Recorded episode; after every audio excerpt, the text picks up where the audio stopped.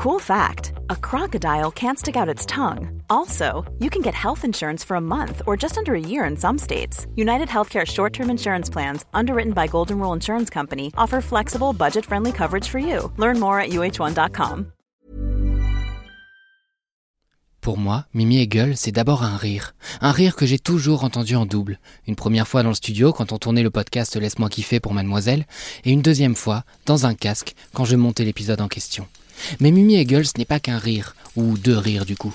C'est aussi une curiosité inquiétante pour les champignons, les jeux vidéo, les jeux de rôle, les séries, et pas de curiosité du tout pour la musique. Pour le théâtre, on y travaille. C'est l'objet de ce podcast. Car aujourd'hui, Mimi n'est plus ma rédac elle est comme moi créatrice de contenu sur internet, mais j'entends encore son rire deux fois.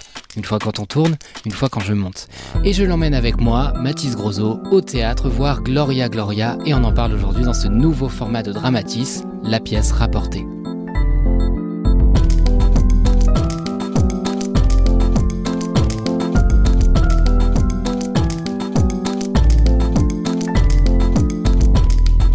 Je vais 3 à 5 fois au théâtre par semaine. Je ressors souvent un sourire aux lèvres ou des ficellos au bord des narines. Et quand j'en parle aux gens, eh ben, ils s'en foutent. Et c'est normal parce qu'ils y étaient pas. La pièce rapportée, c'est un nouveau format pour changer la donne, pour que je ne sois plus jamais seul à la sortie d'une salle de spectacle.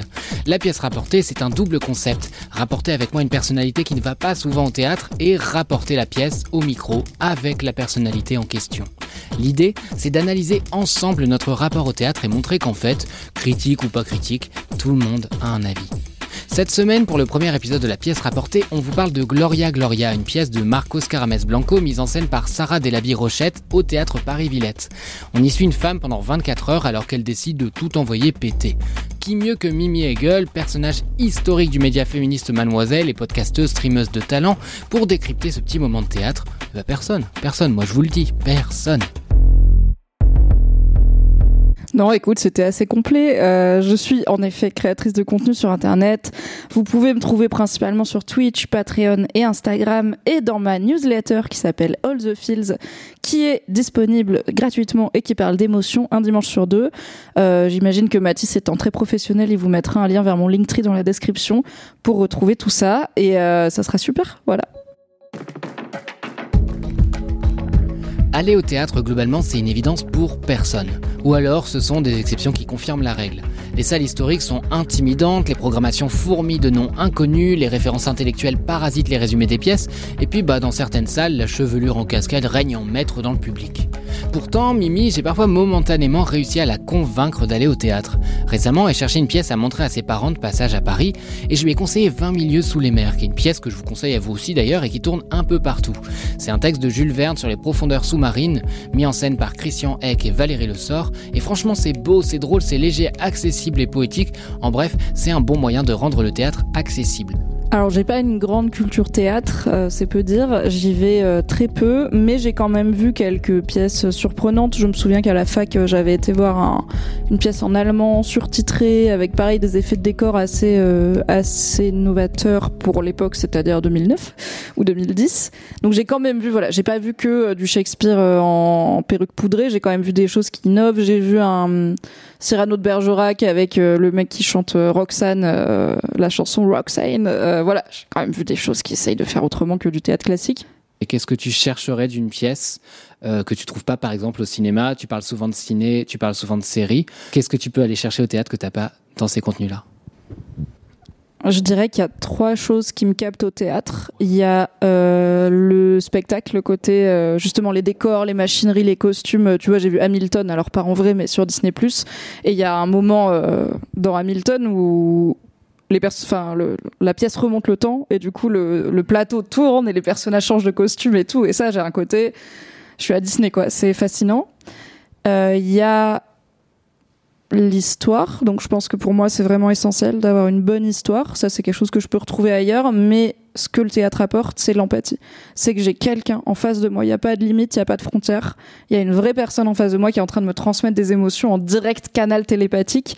Et ça c'est quelque chose que quand bien même j'ai chialé mes grands morts devant plein de films et plein de séries, il y a quelque chose à avoir la personne physique en face de toi et d'entendre sa voix qui chevrotte et d'avoir aussi bah, le côté... Euh, l'odeur de tous les gens qui sont là, la chaleur de tous les gens qui sont là, de vivre le moment ensemble, sans voilà, sans frontières, sans écran, sans mur. Juste, on est, on est là. Euh, euh, ça, c'est quand même une empathie. Je trouve que le théâtre amène, qui est pas réplicable en dehors du spectacle vivant, tout simplement. Et euh, j'ai toujours, et je l'ai eu pour le coup aussi dans Gloria Gloria, qui est une pièce relativement, enfin c'est 1h30 quoi, c'est une durée euh, voilà, normale entre guillemets, mais on a eu déjà nous dans le public un peu chaud. Et en fait j'ai une vraie empathie avec, j'ai en permanence conscience que c'est du plan séquence, ça s'arrête jamais, ils peuvent jamais s'arrêter. Quand ils ratent un truc, quand le timing est pas bon, et c'est arrivé parce qu'il y a beaucoup de timing sonore dans Gloria Gloria, ou voilà comme ils disent les didascalies, euh, tu trouves une cigarette, tu l'allumes et il y a les bruitages en direct. Et parfois, c'était pas calé parce que le temps que la Gloria elle trouve sa cigarette sur le plateau, bah il y a déjà eu le bruitage. Et en fait, il faut continuer et tu peux pas dire on l'a refait. Et ça, ça, alors ça rentre peut-être dans l'empathie, mais c'est le troisième truc quoi. C'est le spectacle, l'empathie d'avoir une vraie personne et le côté impressionné de waouh, c'est des vraies personnes qui font ça non-stop et ça s'arrête et ça peut pas s'arrêter quoi. Ils peuvent pas faire tomber le rideau pour gérer un problème. Donc quand même, c'est ça que j'aime bien dans le théâtre quand j'y vais. Avec Gloria Gloria, je proposais à Mimi plutôt une pièce résolument féministe, une écriture différente pour tester sa réaction. Et justement, c'est le moment de passer à ce qui fait le sel de ce podcast, à savoir la critique. Est-ce que j'ai convaincu Mimi avec cette pièce qu'on a découvert ensemble? Réponse J'ai pas détesté, j'ai pas spécialement adoré non plus. Non, mais tu vois, ça rejoint genre, comme je connais rien au théâtre, j'ai peur de pas être légitime dans mon avis et dire j'ai pas aimé et que les gens font elle a surtout pas compris. Ce qui est débile parce que j'ai appris à ne pas avoir peur de ça pour plein d'autres domaines culturels. Du coup, voilà. Je n'ai pas détesté, euh, je n'ai pas vraiment spécialement beaucoup aimé à part certains aspects euh, dont on pourra parler. Euh, j'ai trouvé ça malheureusement dans l'intrigue assez prévisible et euh, dans la mise en scène euh, peut-être parfois un peu euh, significatif de ce dont j'ai peur euh, quand j'envisage d'aller au théâtre et c'est pour ça que je ne vais pas au théâtre. Parce que parfois il se passe des choses où je suis là ok le théâtre d'accord faites du théâtre si vous voulez. Mais est-ce que ça sert vraiment le propos? Je ne sais pas Mathis je pose la question. Selon moi dans ce cas précis trop de formes peut-être porte préjudice au fond. Voilà. C'était mon avis sans spoiler sur Gloria Gloria Du coup, ce serait quoi les points forts de cette pièce? Est-ce qu'il y a des choses quand même que tu gardes de, l'expérience qu'on a eue ce soir? Bah franchement, alors l'histoire sans être révolutionnaire, elle est quand même euh, pas mal, tu vois. Euh, la comédienne qui joue Gloria, vraiment euh, formidable, je trouve, d'une justesse et pour le coup, bah l'aspect, le critère empathie était rempli parce que j'étais en empathie avec elle.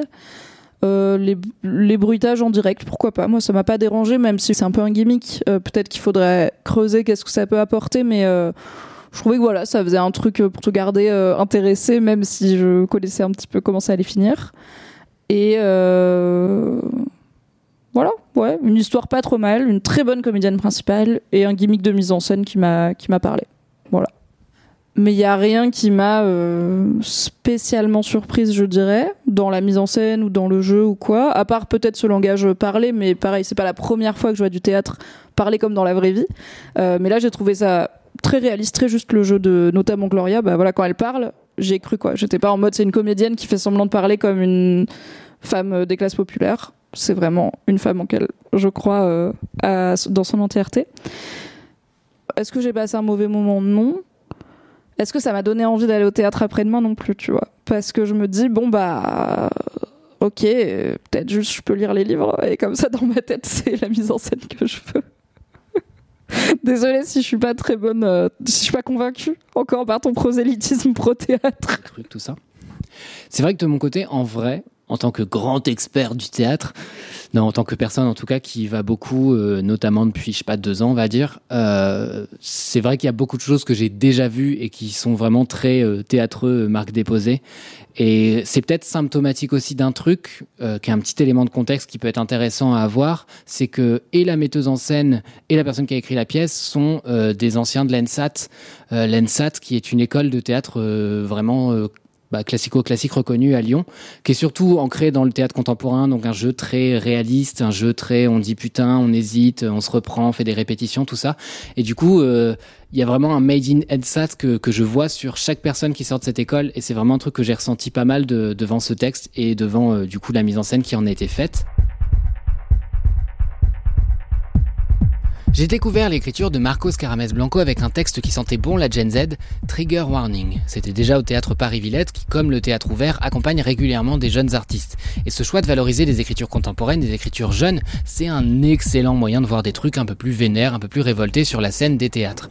La mise en scène de Trigger Warning à l'époque, elle était signée Maël de Quier et pour Gloria Gloria, c'est Sarah Delaby Rochette. Sarah Delaby Rochette et Marcos Carames Blanco, ils ont déjà collaboré sur un spectacle qui s'appelait A sec, Chronique de la fin, spectacle que j'ai pas vu parce que je suis incompétent. Et quel que soit le texte de Marcos Carames Blanco et quelle que soit la personne qui assure la mise en scène, il faut le dire, c'est un défi immense. Parce que il suffit de tenir le livre de Gloria Gloria par exemple dans sa main pour voir que c'est pas une écriture facile du tout. C'est des textes en gras, en italique, des majuscules, des répétitions, une ponctuation sur laquelle on pose gentiment son fiac. C'est un défi immense et l'objectif c'est de rendre tout ça compréhensible, de rendre tout ça fluide. Le souligne pas assez en tant que spectateur, en tant que spectatrice, parce qu'on a tendance à prendre ça pour acquis, mais comprendre tout ce qui se passe sur scène, franchement, c'est déjà pas évident.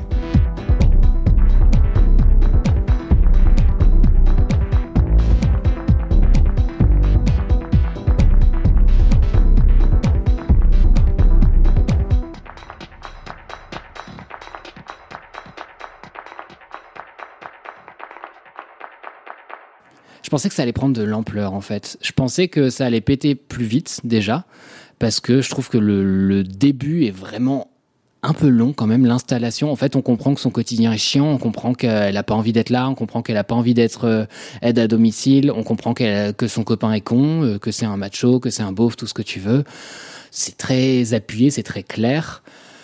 Bon, une fois qu'on a dit ça, j'étais un peu en mode où est-ce que ça va péter? Pourquoi est-ce que ça va péter? Surtout que, bon, il y a un truc aussi, c'est que moi j'ai lu le dossier de presse avant pour essayer de préparer et avoir potentiellement des éléments de contexte à apporter dans, la discussion pour euh, finalement faire mon travail.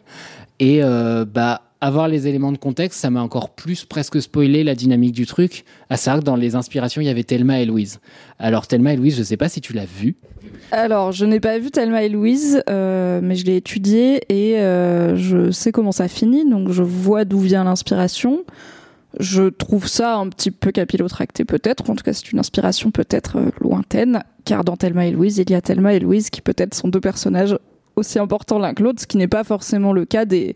Enfin là, c'est Gloria, Gloria la pièce. Donc c'est Gloria, l'héroïne, et elle prend vraiment, elle a beaucoup plus d'espace que. euh, c'est Mina, Rita, que Rita, euh, l'autre personnage féminin, je dirais principal, qui du coup n'est pas vraiment la Thelma de celle Louise ou inversement quoi. Et c'est ce que je trouve euh, presque intéressant, justement, ce personnage de Rita dans l'intrigue, puisque du coup, en gros, je m'attendais à un truc très proche d'un seul en scène. Et d'ailleurs, quand on en a parlé avant, euh, j'avais pas trop en tête euh, ce que les autres allaient faire. Je savais qu'il y avait des choses un peu autour de ce personnage qui gravitaient, etc. Et en fait, il y a des choses à la fois réalistes où on va voir euh, bah, un personnage qui existe dans l'intrigue et on va voir des personnages qui vont en fait avoir dans la bouche des trucs qui seraient d'habitude des didascalies. C'est-à-dire qu'on a euh, normalement des indications de jeu dans les textes de théâtre qui ne sont pas lus. Et c'est ça qu'on appelle les didascalies. Et là, il y a un personnage, le personnage de Rita surtout, qui vraiment les porte en disant elle s'assoit, elle boit un verre d'eau, voilà, etc. Et le personnage, des fois, les fait de façon littérale et des fois, euh, pas du tout. Pareil, ça, c'est un truc qui a déjà été pas mal fait en théâtre contemporain et en revisitant les trucs. C'est pas parce que ça a déjà été fait que c'est pas bien ou qu'il faut arrêter de le faire. Euh, Je cherche pas de la nouveauté à chaque fois que je vais au théâtre. Mais c'est vrai que du coup, forcément, la petite sensation de réchauffer fait qu'on est plus dur là-dessus parce que c'est pas ça qui va nous surprendre. Même si j'avoue que je trouvais que ça apportait de l'intérêt et du charme euh, au texte, en tout cas. Après, euh, je sais pas ce que t'en as pensé, mais moi, il y a un truc qui m'a pas mal travaillé tout le long. C'est dès qu'il y avait un truc un peu novateur ou euh, un peu différent, bah du coup, je réfléchis en me disant, euh, est-ce que c'est pas juste un effet de manche entre guillemets? Et ça, c'est un truc qui m'a beaucoup interrogé avec le personnage de la drag queen, euh, qui est joué par quelqu'un en tout cas avec qui euh, Marcos Carames Blanco avait déjà travaillé sur une autre pièce qui s'appelait Trigger Warning. Trigger Warning avait le même procédé de vraiment beaucoup dire les didascalies. Euh, ça se passait beaucoup sur téléphone. C'était vraiment ce truc de je déverrouille, je scroll, je machin et tout. Et ça conscientisait en fait tous les mécanismes qu'on a avec le téléphone. Ce qui n'était pas inintéressant. Et du coup, là, bah, cette personne-là incarne une drag queen qui joue plusieurs rôles, notamment des rôles qui n'existent pas vraiment dans l'univers du personnage Gloria, du coup. Sur le genre, plein de choses s'écrivent dans les créations que j'ai vues de Marcos Carames Blanco. Le personnage que Lucas Follon interprétait dans Trigger Warning échappait à la binarité de genre classique, et ici, Lucas Follon interprète une drag queen. Ah, et euh, sur les drag queens, vous le savez sans doute si vous avez déjà écouté mon épisode sur le lien entre drag et théâtre, Bon, il y a pas mal de choses à dire, parce qu'on commence à en voir pas mal sur scène du drag justement, et je me demande souvent le travail qui a été fait derrière, c'est-à-dire le travail en amont. Euh, est-ce que par exemple des drags ont été consultés là-dessus? Bon là pour le coup, je suis pas tellement au courant, mais voilà, c'est une petite interrogation que j'ai eu dans la tête tout le spectacle, et je sais que ces thématiques sont toujours présentes dans l'univers de Marcos Carames Blanco. Alors bon, on est en droit d'espérer que c'est quelqu'un qui a déjà une sensibilité à la scène drag, qui connaît à peu près les codes, mais j'en ai pas tellement la preuve. Donc voilà, si vous aussi vous aviez la question dans un coin de votre tête, eh bien la réponse est... Euh, voilà. Au début, j'ai bien aimé parce que j'ai vu ça plutôt comme un chœur euh, antique, tu vois, qui, euh, comme dans le théâtre antique où il y a le chœur qui vient te raconter ce qui va se passer et mettre dans un état euh, émotionnel, tu vois, qui correspond à généralement une forme de tragédie totale. Et pour le coup, on peut pas dire que la vie de Gloria n'est pas tragique. donc j'étais pas, enfin, j'étais pas dérangée. Honnêtement, les choix de mise en scène comme les didascalies dites à haute voix, euh, le personnage de la drag queen et le fait qu'il y ait du son et de la musique réalisés en direct sur scène par un personnage qui n'est pas vraiment un enfin par un comédien un professionnel qui n'est pas un personnage qui est juste euh, les bruitages sont en direct. Ça ça m'a pas dérangé parce que bah pour moi je vais au théâtre c'est pas pour voir euh, un livre lu c'est pour qu'il y ait des choses en plus. Et franchement j'ai trouvé qu'il y avait des bonnes idées. Le côté ASMR des bruitages fait maison et tout était était vachement cool. Et je, je trouve honnêtement que les comédiens et comédiennes ont fait un bon boulot euh, mais sur ce personnage de la drag queen, j'étais là, ok, c'est un cœur antique, réinterprété de façon moderne. Pourquoi c'est une drag queen? Est-ce que c'est un thème qui va revenir? Euh, On va voir. C'est aussi le comédien ou la comédienne qui joue plusieurs personnages, quoi, enfin, qui, a différents rôles dans l'intrigue. Ça m'a pas dérangé jusqu'à un moment. Et du coup, là, je vais peut-être spoiler une partie du dénouement, ou en tout cas du troisième acte où je trouve que le climax de l'intrigue de Gloria, qui est euh, le moment où elle sort de sa vie de façon assez violente, elle, sort, elle décide de s'extraire de son quotidien et de ce cercle vicieux. Et ben à ce moment-là, sur scène, il y a le comédien drag queen, enfin le personnage de la drag queen en tout cas, et la personne, euh, a priori un homme, qui fait euh, le son. Et j'étais là. En fait, c'est quand même une pièce qui est censée raconter la vie d'une femme avec un vrai angle de c'est une vie de femme et elle est spécifiquement genrée dans ce qu'elle a de difficile aussi cette vie. Et au moment où ce personnage de femme s'extrait de son environnement, bah on a ce qui ressemble en tout cas à deux hommes sur scène et on a plus cette super Gloria, moi j'ai beaucoup aimé la comédienne, qui traverse en fait avec nous ce moment. Donc j'étais là, pourquoi il y a une drag queen et du vocodeur genre? What? Enfin, c'est pas son histoire, c'est l'histoire de Gloria et vraiment le, le vocodeur, c'est le moment où je t'ai regardé et je t'ai dit, frère, parce que vraiment, je me suis dit, ah ouais, voilà, c'est du théâtre, quoi. bon. Oui, il y a tout un passage un peu autotune, euh, un peu étrange qui, en plus, c'est vraiment un truc qui, je trouve, sort les gens du spectacle. Enfin, moi, je suis toujours assez vigilant à ce qui se passe autour de moi dans le public et c'est vrai que j'ai vraiment entendu les gens rire à un moment qui est censé être un peu tragique. Mais encore une fois, comme on n'a pas, on va en reparler, mais construit un vrai rapport d'empathie, je pense, avec le personnage, je pense que ça joue un peu aussi. Mais du coup, oui, sur ce truc de la drag queen, je trouvais que ça a placé le truc dans des ambiguïtés et le fait qu'il soit recyclé dans différentes situations, différents personnages, bah, du coup, ça perdait presque du sens.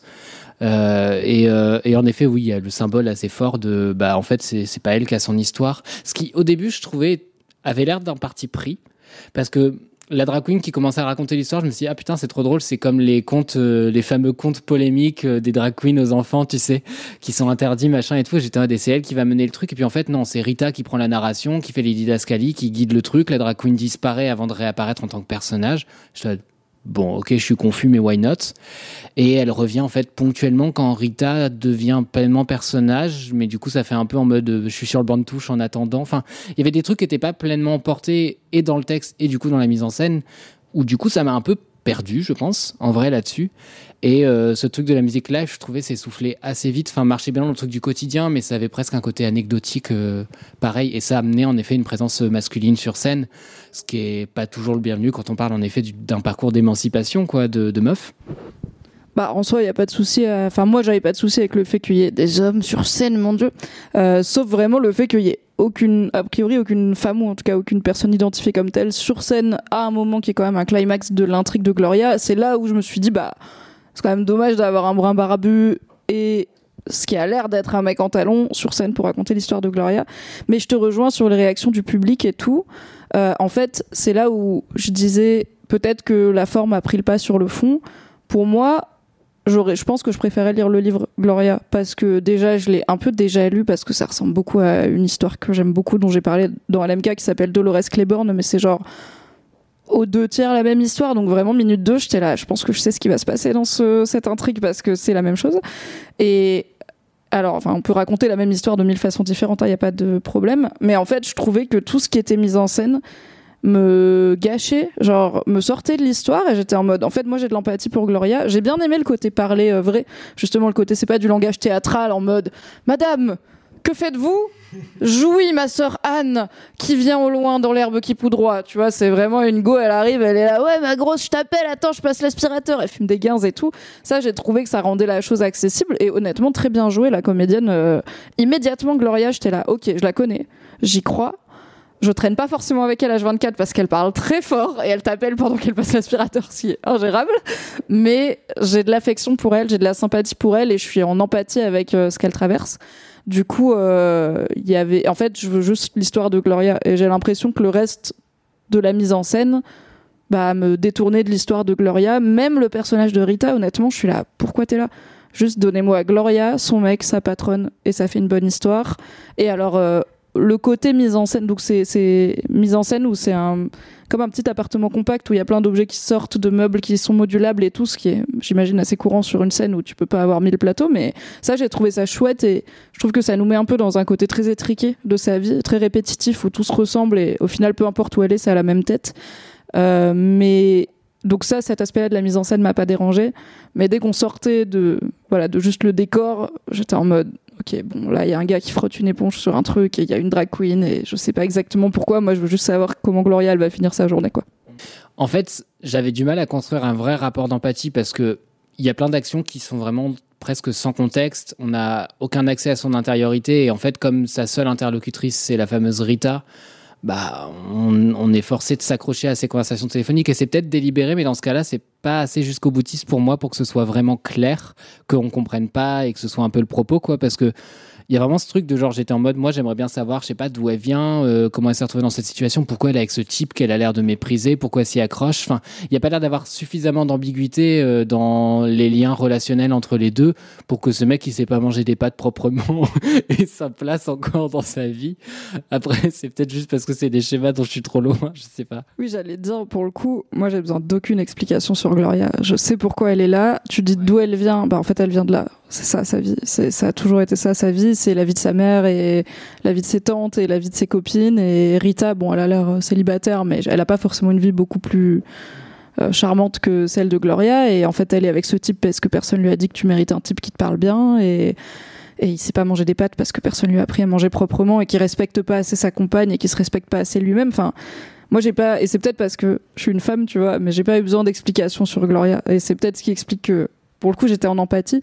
Mais je suis d'accord avec toi que si l'idée était que ça passe par les coups de fil à Rita, bah encore aurait-il fallu qu'elle se dise des choses pendant ces coups de fil, parce qu'en vrai, et c'est très Gloria comme moment, mais elle se dise rien, quoi. C'est une tornade de ah, bon, je te laisse, je te rappelle, bisous, et t'es là, ok. Donc c'est un peu le cul entre deux chaises, quoi. Et ce qui m'a vachement interrogé justement pendant ce spectacle par rapport à ça, je me suis beaucoup demandé comment ce serait reçu et comment ce serait perçu. Euh, le fait que typiquement les gens éclatent de rire en entendant PNL, euh, qui, la chanson que s'appelle À l'ammoniaque, je crois, euh, comme si c'était vraiment le, le, summum du ridicule, alors que c'est vraiment dans un moment plutôt touchant et que, en fait, c'est une chanson que beaucoup de gens doivent écouter premier Doug et euh, genre c'est ok. Et le fait que ça ait l'air tellement drôle pour des théâtres d'entendre vaguement de l'autotune au début d'un truc, j'étais en mode, ok, donc si ça c'est perçu comme ça, quels sont les autres éléments de cette pièce qui vont être perçus avec un espèce de second degré bourgeois de oh, oh, ça nous touche pas vraiment? Je suis d'accord avec toi qu'il y avait des moments où le public rigolait et j'étais un peu en mode pourquoi vous rigolez? Genre c'est pas vraiment marrant ce qui se passe. Euh, je pense qu'il y a un peu un truc de snobisme culturel en effet. Euh, de c'est enfin c'est drôle d'entendre PNL au théâtre, mais en même temps ils ont rigolé aussi pour Balavoine. Donc en effet, je pense que c'est un truc en fait, j'ai du mal à blâmer l'auteur ou la metteuse en scène parce que je trouve que dans la pièce et dans l'écriture, c'était premier degré.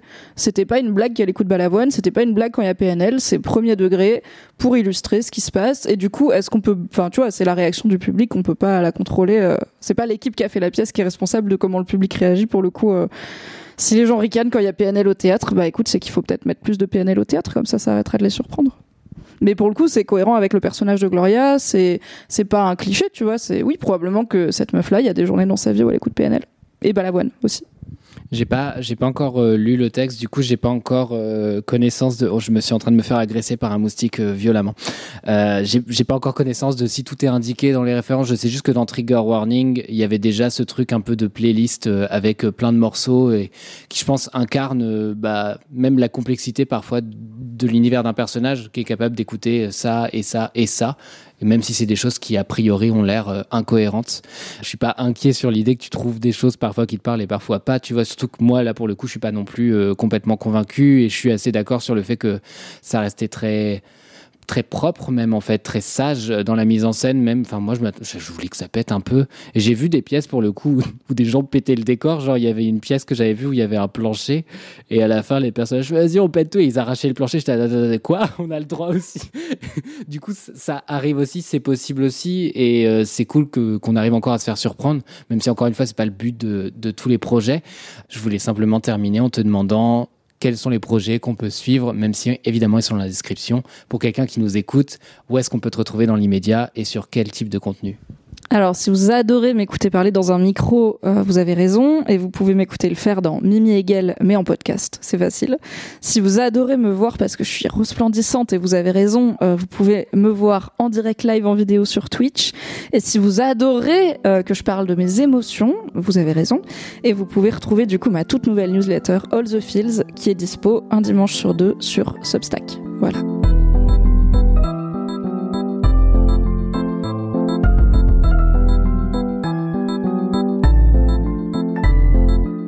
Vous avez écouté le premier épisode de la pièce rapportée, un format mensuel du podcast Dramatis, ici avec comme invité la superbe Mimi Hegel. Je suis Mathis Grosso, j'écris, je conduis, j'incarne, je réalise et je mets en musique ce podcast et tous les autres qui appartiennent à la grande famille des podcasts Dramatis. Gloria Gloria, ça tourne un peu partout, ça va repasser à Paris au théâtre ouvert mais aussi à Lyon.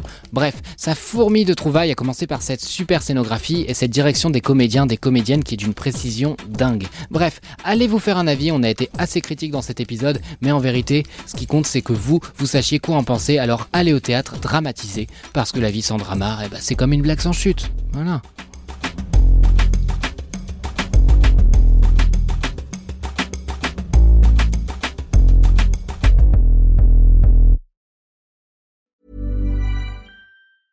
Want to get a chiseled look in the jawline? Sculpt and shape your jawline with added volume from Juvederm Volux XC. Juvederm Volux XC is an injectable gel specifically designed to be robust enough to improve moderate to severe loss of jawline definition. And it is the first and only hyaluronic acid filler approved for the jawline. Add volume to your jawline for a chiseled look with Juvederm Volux XC. For important safety information and to find a licensed specialist, visit juvederm.com that's J U V E D E R M.com. Not for people with severe allergic reactions, allergies to lidocaine, or the proteins used in Juvederm. Common side effects include injection site redness, swelling, pain, tenderness, firmness, lumps, bumps, bruising, discoloration, or itching. There's a risk of unintentional injection into a blood vessel, which can cause vision abnormalities, blindness, stroke, temporary scabs, or scarring. Talk to a licensed specialist to find out if it's right for you. Visit juvederm.com. That's J U V E D E R M.com.